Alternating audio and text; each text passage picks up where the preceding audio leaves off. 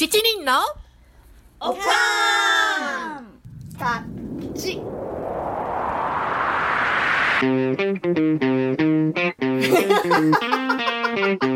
It's from. America.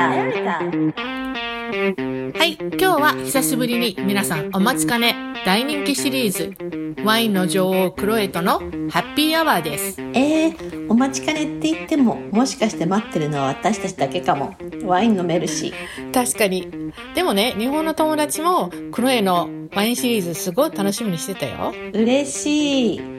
一緒にワイン飲みながら聞いてくれてるといいね。前回はさ、ダウンロード200回記念に乾杯して、で、その後、リスナーさんからの質問に答えたじゃない、うんうん。今回は、なんと、なんと、なんと、ダウンロード1000回を達成しました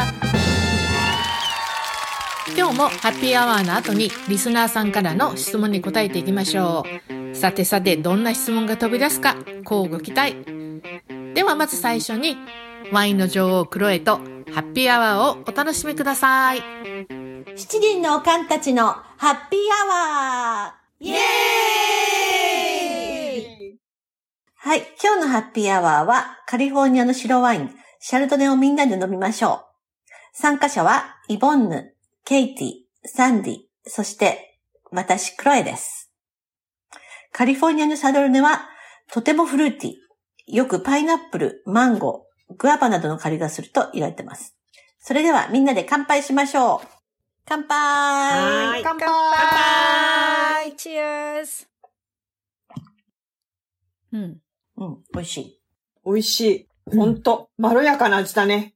多くの味もする。うん。あ、そうそう。うんうん私もなんか、あの、多くの、あの、大きな味が好きなんだけど、うんオークダルを使っうんうんたシャルドネは、ちょっとスモーキーな味になるよね。うんうん、そうだね。で、オークを使わないで熟成させると、もっとフルーティーな味になるんだって。ああ、なるほどうんうんね。そのオークタルもアメリカ産とフランス産があって、うん。ワインメーカーの好みで使い分けるんだっへて。え、そうなんだ。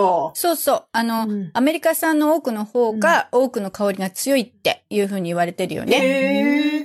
私が飲んでるのも多くの香りがする。うん。それからなんかバニラっぽい感じかな。うん。すごい、サンディ。よくわかるね。うん。言えてる。あの、私はね、あの、前回の、あの、ハッピーアワーのうんカベルネやったじゃない、うんうんあ、の、カベルネのようにうん、このシャルドネっていううんうん日本語のカタカナを聞いた時にちょっとびっくりしたのね。うん。ほら、こっちではシャルドネって言わないじゃない？言わないシャルドネイって言うじゃない？そうそうそう。ね、ちょっとアクセントの位置も違うよね。うん、違うね。確かに。あそうそう。あの、日本から来た友達が、うん私、シャルドネが好きなのっていうのを聞いたとき、何を言ってんのかよくわかんなかった。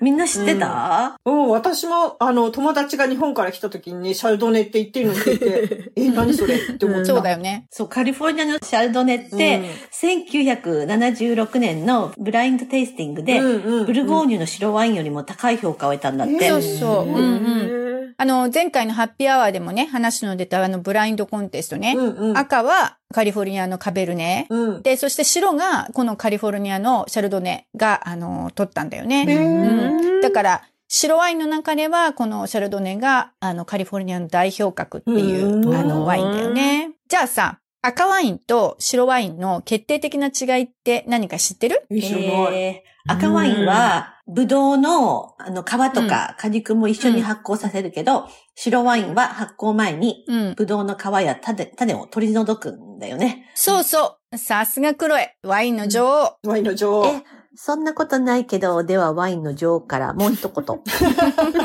えー赤ワインは、皮や果肉も入ってる分、ポリフェノールもいっぱい入ってるんだって。あー、なるほどね。ねだから、美容にもいいかもよ。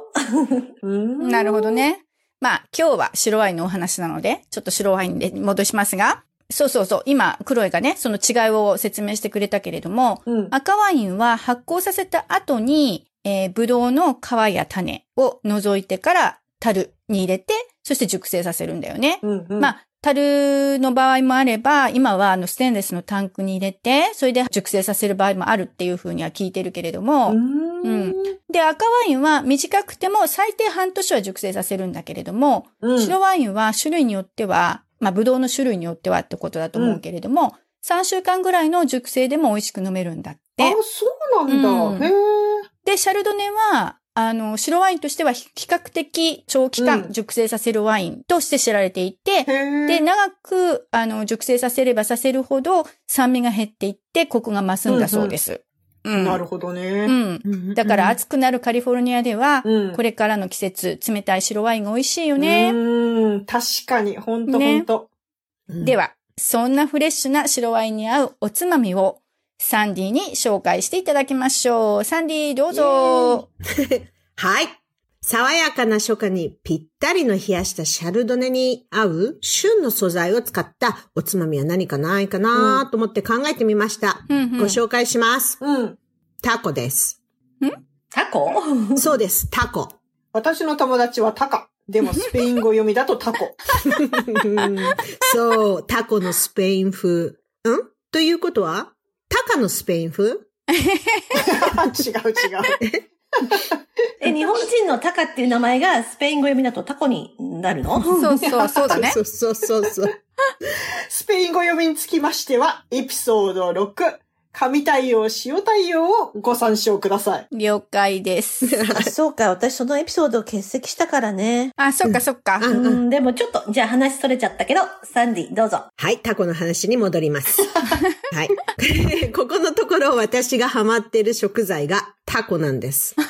今回はタコのガリシア風っていうのをおつまみに作ってみました。うんうんえーガリシアとはスペインの北西部にある地方だそうです。あ、そうなんだ。へえ。うん。タコのガリリシア風ってスペインバルのタパスにある料理？そうそうそう。どうやって作るの？ネットにね、いろんなレシピが載ってるんだけど、うん基本的にはタコとポテトをオリーブオイルとうんガーリックうんと、うそれからスパイスのパプリカでマリネして焼くのね。美味しそう。うん美味しそう。タコが、あの、絶妙なコクのある味を出すから、うんうん。シャルドネが、ほら、とっても大きいで、特にうんドライなシャルドネと相性がぴったりだと思います。ああ、なるほどね。なるほどね。はい茹でたタコさえあれば簡単に作れるので、おすすめですあ、。ほんとはいなるほどいいね、すごい美味しそう。なんかナッツとかドライフルーツとかの乾き物の他に一品でも調理したものが加わると、おつまみが豪華になるよね。うんなるなるね。ガーリックが入ってるから食欲そそりそう。うん、どんどんワインが進んじゃうね。進んじゃう。言えてうんる。出来上がったら、あの、タコは小さめに切って、うんピンチョスにすると、おつまみとしてなんとなく、あの、いいんじゃないかなって最適です。うん、いいね。ピンチョスっていうのは、用紙みたいなのこう刺したような、一口で食べられるようなやつよね。そうそうそうそう。そうです。あの、作り方を知りたい方は、クックパッドとかで検索してください。いっぱいの量のレシピが載ってます。へえ、いや、見てみよう。あ、そっか、ピンチョスって、なんかインスタ映えしそうだよね。そうだね。本当だ。ね。今度写真撮って見せてね。はい。ぜひおかんのにもアップしてください。はい、じゃあやってみます。では、今回はこの辺で、今晩タコが食べたくなった。食べたいね。もう一杯飲もうっと。うん、乾杯。おかんが質問に答えます。題して、おかんショック。夢は何語で見ますか？多分日本語。両方で見ます。あ えっとね、両方あります。うーん、日本語。あの、夢の中で外国人俳優が出てきてもね、その外人がね、日本語喋ってたりしてたんだけど、最近はちゃんと英語喋ったりしてる。ポッドキャストのカバーアート。誰が誰？えーっと、みんなには、あの、真ん中で偉そうに立ってるのがナンシーと言われるんですが、えーでもね、本当はこんなこと言うと自画自賛かもしれないけれども、私って縁の下の力持ちっていうか、人の、人がスポットライトに当たるようにサポートするのが得意なんですよ。なので、えー向かって一番左の端、少し離れたところでみんなを見守ってる感じかな。今までに住んだことのある国はどこですか？えーインドネシアのジャカルタとアメリカです。日本、アメリカ、シンガポール、その中で一番住みやすい国はどこ？アメリカ。えーやっぱりアメリカの方が住みやすいかな。アメリカのスーパーで日本の食材は売ってるの？うん、カリフォルニアでは売ってるよね。前に住んでたノースカロライナでは全然売ってなかった。一平ちゃん、屋台の焼きそば、かっぱえびせん、ポッキ、舞茸。中規模サイズのお店なら最低限の日本の食材は売ってます。ナンシーのおばあちゃんもよく食べていたボタン飴がアメリカのスーパーで売ってます。なんでなんだろう？日本でももう見ないよね。アメリカのホリデーで一番好きなのは？うーん、クリスマスかな、やっぱりクリスマスかな。ハロウィンとイースターかな。母の日。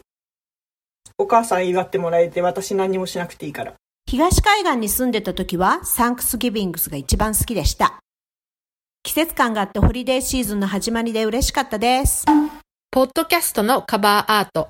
誰が誰？自称、座敷わらしのハイジです。保管グループの中でも少し浮いている私。なんでここにいるの？と不思議がられたりする私。なので、カバーアートの中でもちょっと浮いている左から5番目かな？本当は頭の上から重たい漬物石を乗せてギュギュギューっと縮めた方がぴったりかも。いい、いやいや。リスナーの皆様にはこのままの美しいイメージで聞いていただきたいと思います。朝ごはんはシリアルですか？納豆ご飯です。子供がホームスクールで基本家にいるから、子供がバレエなる日は一応卵とか、あの、プロテインを取らせるようにはしてる。朝はオートミールを食べます。えー、っと、オートミール嫌いな人、スティールカットっていうのを試してみてください。えー、っと、プチプチして美味しいよ。その中にカリウムたっぷりのバナナを入れます。血圧心配してます。夫婦別姓ですか？同じです。別姓です。えっ、と、日本では別姓です。ミドルネームはありますか？あります。ありません。ないです。あります。ミドルネームに私の日本の名字をつけました。ナンシーもクロエと同じです。カバーアート、誰が誰？うん、一番足が長いのが私です。ちなみに私の中で、おかんたちの内面それから外見のイメージからカバーアートの人当てをしたいと思います。向かって左から、涙もろい人情リーダー、ナンシー。2番目、癒し系、隠れカリスマ、イボンヌ。3番目、関西の星、ミッシェル。4番目、おかんのまとめ役、もう一人のリーダー、ケイティ。5番目、いるのやらいないのやら、座敷わらしのハイジ。6番目、美とワインの女王、クロエ。7番目、関東カリスマ、サンディ。あくまでも私の勝手な見解でした。アメリカ人って西暦で話しますよね。私は1981年に釣りを始めたとか、おかんたちも西暦で話しますか？うん、そうそうそうそう。西暦で話すようになった。あんまり話さないよね。私、アメリカ人が西暦で話すのもあんまり気になったことがないんだよね。もしかして、ご老人？基本西暦ですね。はい。もう令和はわかりません。西暦に直せません。自分たちの若かりし頃の話は年号昭和で話します。アメリカに来た以降は西暦です。はい。西暦でしかわかりません。年号は昭和で止まってます。平成になってからはまるっきりわかりません。今、令和何年？普段は洋食、和食？和食です。うちはミックス定食。子供たちも日本食食べるの？はい。日本食大好きです。うん、食べる。ナンシーの子供たちの体調が悪い時の口癖。ああ、今日はなんか体調悪いから白ご飯とお味噌汁お願い。食べます。食べます。大好きです。ペットに話しかけるときは英語？日本語？なぜか英語です。みんなに笑われるけど。えっ、と、なんでかっていうと、最初からそれは意識したんだけど、他の人の言うことを聞かないと、なんかこう危険な時とかダメかなと思って、もう犬にだけは英語で喋ってます。日本語。日本語です。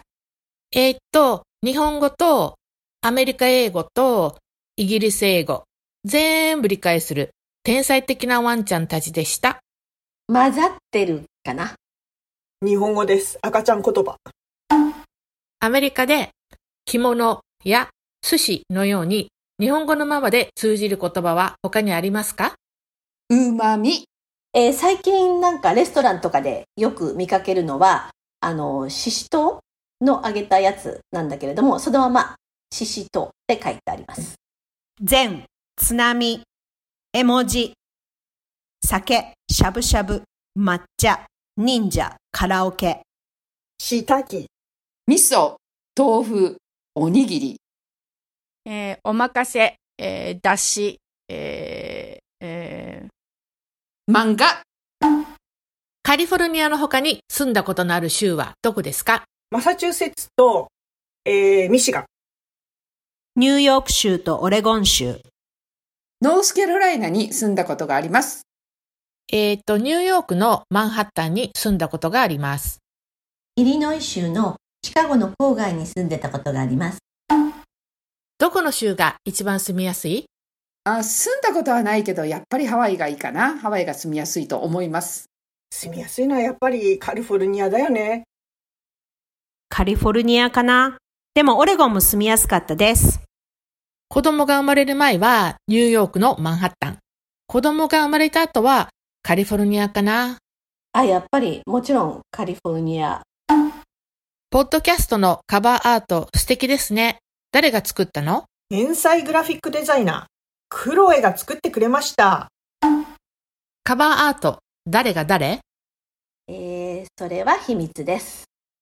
左から2番目の片足上げてるおキャンなのが私と思ってたんだけど、どこをどうひいき目に見てもおキャンという言葉からは程遠いじゃない？なので、一番右端の電話をしているのが私。誰と電話してるか？相手はもちろん息子よ。ちょくちょくかかってくるよ。内容だいたい財布をなくしたとか、ATM でお金を下ろした時にカードを取り忘れたとか、車のオイル交換お知らせランプがついてるんだけど、忙しくて交換に行けないとか。私の対応？一言。知らんがな、がな。楽しい英語の絵本を教えて。ドクター・スースの絵本。でも最近なんか差別的な内容があるって問題視されている物語があるらしい。えっ、と、楽しいかどうかわかんないんだけど、子供たちによく読んだのが Where's Spot という本で、えーワンちゃんが、えー出てくる可愛い本です。で、その絵本を読むと、英語の前置詞がたくさん学べます。えっ、と、YouTube にも、えー読み聞かせが出ているので、また、あのーエピソードノートにも書いておきます。あ、それともう一つね、あと大好きだった本がね、A Color of His Own っていう本でカメレオンが出てきて、えーいろんな色が学べる本なんですけれども、本当はもっともっと深い意味が込められてる絵本です。えー自分の色でいましょうという、えーメッセージ性があります、えーこれも YouTube であると思うので探しておきますね。えっと、シュタイナーの人御用達、エルサベスコの絵本です。で、あのね、ピーター・イン・ブルーベリー・ランって言うんだけど、すごく可愛いの。あの、絵も可愛いし、話の内容もすごく可愛いのでおすすめです。以上です。お疲れ様でした。え、こんだけ？もっと喋りたかったわ。うん、これだけ。え、この下の方は？それは他の人用のやつ。見せるのはもう全部終わったよ。え？おそ松様でした。質問があればどんどん Gmail の方に送ってくださいね。今日の一句。シャルドネと言われてそれがわからない。よ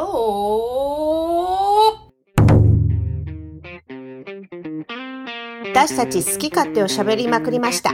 お付き合いくださりありがとうございました。ここでお話ししたことですが、いかなるトラブル責任は負いかねますので、あらかじめご了承ください。Thank you for listening. See you next time. Bye.